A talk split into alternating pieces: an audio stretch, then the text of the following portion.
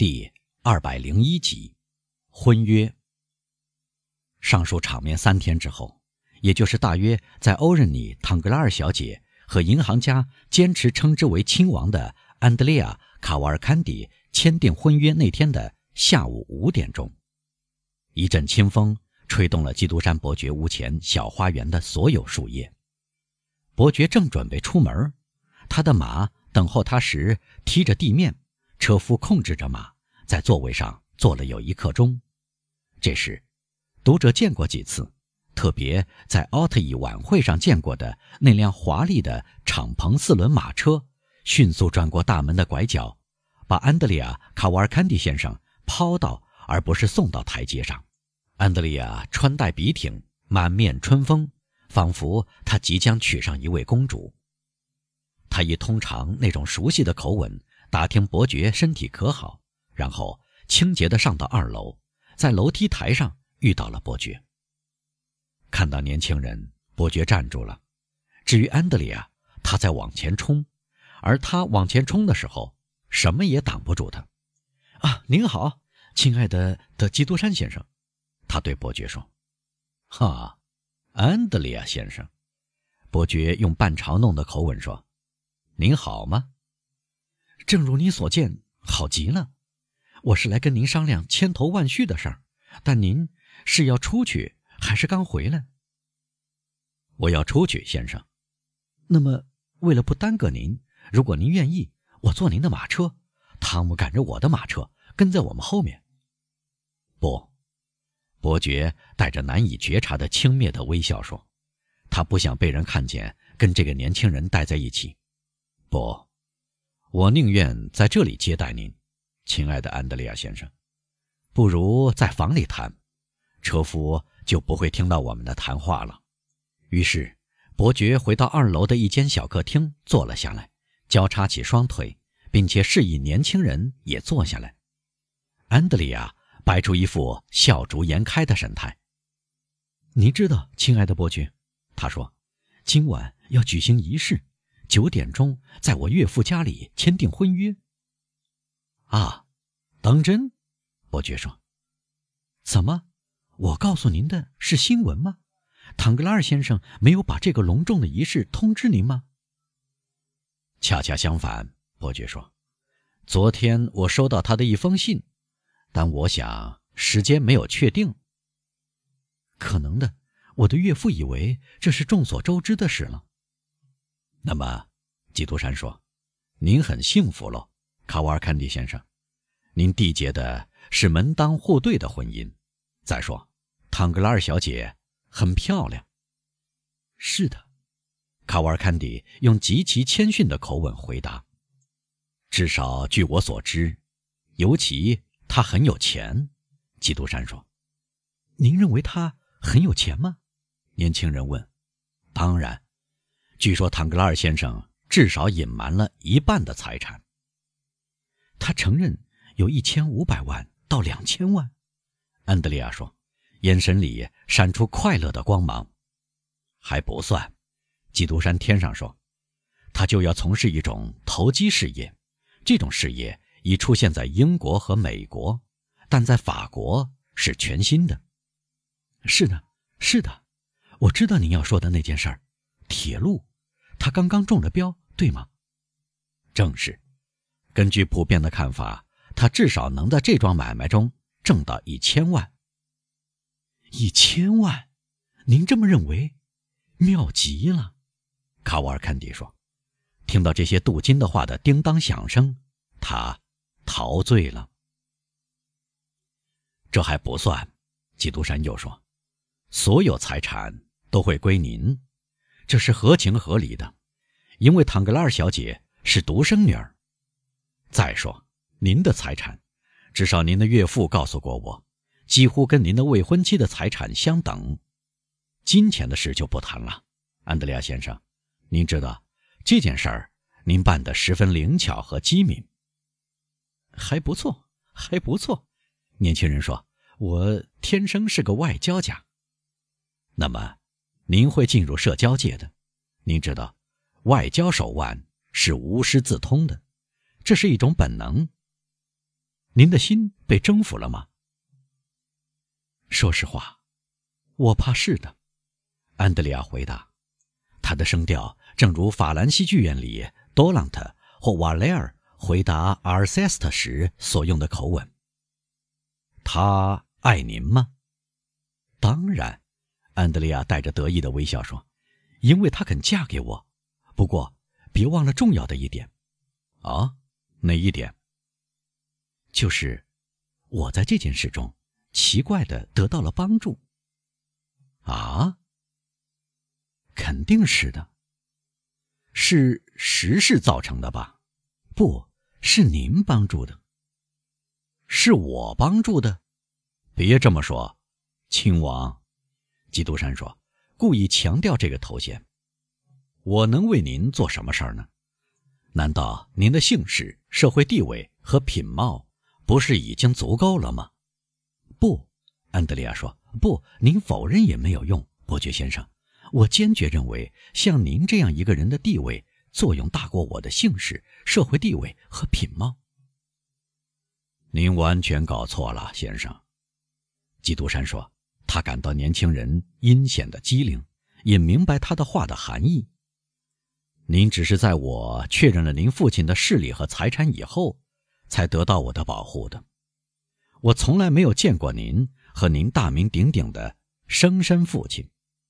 究竟是谁使我有幸认识你们的呢？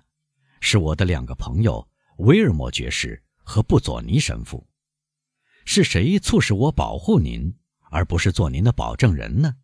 是您父亲的名望，他在意大利名闻遐迩，德高望重。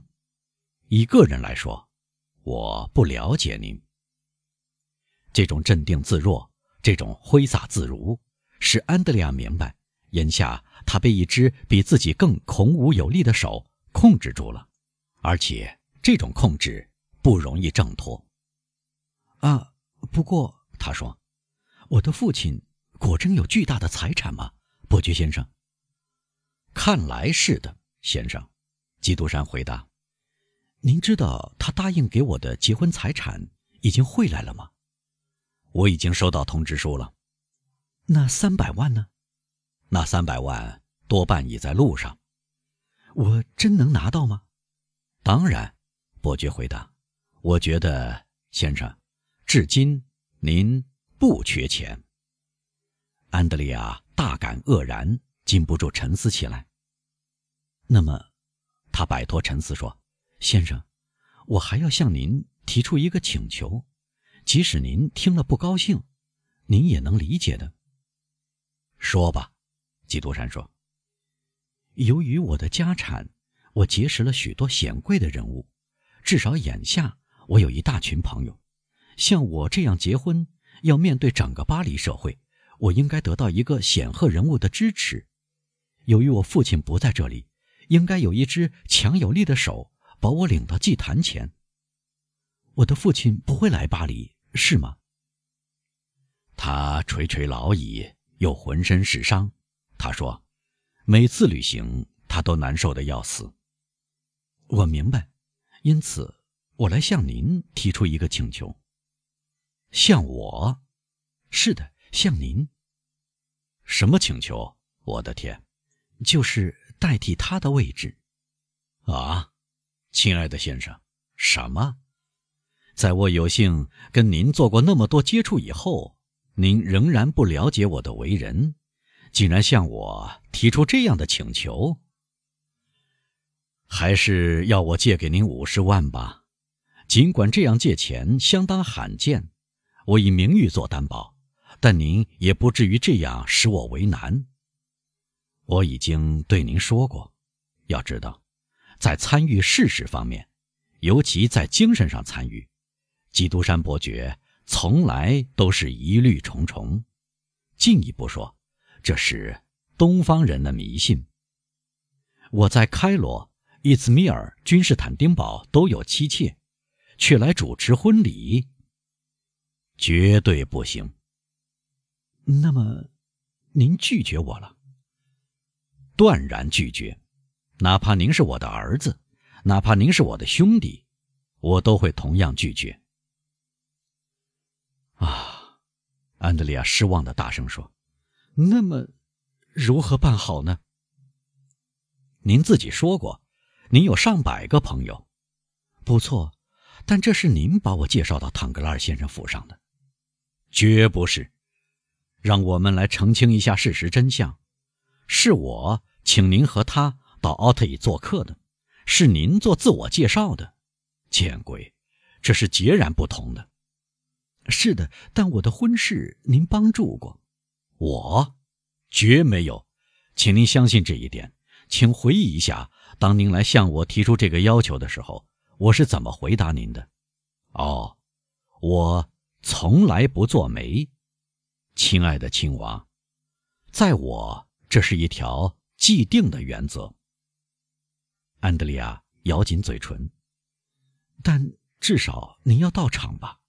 他说：“全巴黎的人都要参加吗？”“啊，当然。”“那么，我会像全巴黎的人一样参加的。”伯爵说。“您会在婚约上签字吗？”“啊，我看不出有什么不妥当的地方。我的疑虑还没有到这一步。既然您不愿意多给我面子，我只能满足于这一点了。”，还有一句话，伯爵，怎么？是个忠告。哦，那我得当心，忠告比效劳更糟。哦，这个忠告，您可以给我，而不会连累自己。说吧，我妻子的嫁妆是五十万里弗尔。唐格拉尔先生向我宣布过这个数目。我该收入这笔款子呢，还是交到公证人手里去呢？一般来说，想让事情办得漂亮，就该这样：你们的两个公证人在签订婚约时定下，在第二天和第三天约会；第二天或第三天，他们交换两份结婚时带来的财产清单，互给收据。等婚礼庆祝过以后，他们再把这几百万交给您这个一家之主支配。我这样问是因为。安德利亚带着一点掩饰不住的忧虑说：“我似乎听我的岳父说过，他想把我们的财产投资在您刚才提到的传说纷纷的铁路事业上。”但是，基督山回答：“人人都担保这是一种好办法，能使你们的资本一年内翻三番。唐格拉尔男爵先生是个好父亲，精于计算。好吧。”安德利亚说：“一切都不错，除了您的拒绝，这刺伤了我的心。拒绝是出于在这种情况下自然而然产生的顾虑。好吧，安德利亚说，就按您的话去办。今晚九点钟见。今晚见。”尽管基督山略作抗拒，他的嘴唇泛白，但他保留着一丝出于礼节的微笑。安德里亚。还是抓住伯爵的手握紧，然后跳进他的敞篷四轮马车，疾驰而去。到九点钟之前还剩下四五个钟头，安德里亚用来奔走、拜访，用铁路股票利润丰厚的诺言来使他提到的那些朋友目眩神迷，吸引他们穿着华丽的出现在银行家的府上。曾几何时，铁路股票使得人人回头相顾。眼下，唐格拉尔正一马当先。